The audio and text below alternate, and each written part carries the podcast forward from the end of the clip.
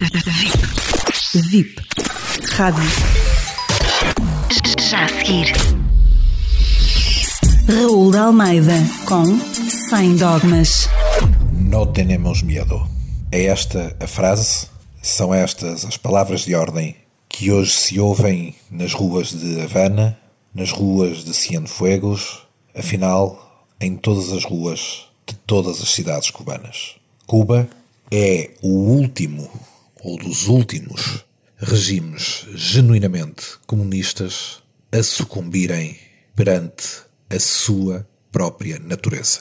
Cuba, que nos foi vendida tantas vezes como idílica, como o exemplo do bom funcionamento do comunismo, fosse através do sistema de saúde, fosse através dos avançados daqueles que venderam a consciência em troca da ideologia e que, ao abrigo de uma dita cultura, nos impingiram uma enorme mentira, mascararam o sofrimento e a opressão do povo e trocaram a democracia por benesses pessoais. Quantos concertos de Pablo Milanés, quantas idas de artistas portugueses a Cuba, quantos relatos tão encantatórios quanto mentirosos, quanto cúmplices de quem oprimia o povo. Que mega operação de marketing político e de lavagem de imagem, talvez das maiores da história, quando pensamos no charme propalado de Fidel, com os seus charutos, quando pensamos na enorme ignorância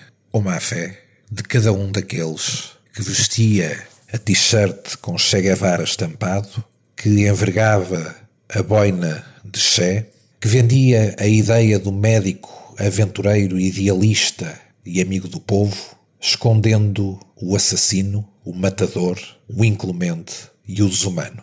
Cuba foi um mostruário, foi um laboratório e foi um ponto de vanguarda da venda ao mundo, aos crédulos e aos outros de uma coisa que nunca existiu. O comunismo nunca existiu para servir o povo. O comunismo ou o socialismo marxista, como se queira chamar, nunca existiu para trazer riqueza, para trazer bem-estar, muito menos a felicidade. O povo era instrumental, como em qualquer regime ou ideologia despótica, para manter uma nomenclatura, para manter o privilégio de alguns, para manter o poder de alguns, para não ter opinião, para não poder sonhar com a liberdade, para não poder respirar em paz. Hoje, nas ruas de Cuba, disse: Não temos medo, porque a fome, o cansaço, a opressão que o comunismo impôs àquele povo foram um fardo grande demais. Um fardo que durou tempo demais. Uma dinastia que se perpetuou tempo demais. E como tudo tem um limite, como tudo o que é mau tem um limite, o povo perdeu o medo e saiu à rua. E era bom que todos aqueles que se alegram com as revoluções libertadoras do mundo fossem coerentes, tivessem um pingo de decência e de honestidade e estivessem hoje solidários com o povo cubano que se quer libertar, estivessem realmente solidários com a liberdade, independentemente das ideologias, e pudessem ajudar cada um à sua maneira o povo cubano a ter a liberdade e a democracia que merecem tanto como qualquer outro povo, o povo cubano que foge do jugo assassino e opressor do comunismo. Que vençam, que sejam livres e que continuem sem medo.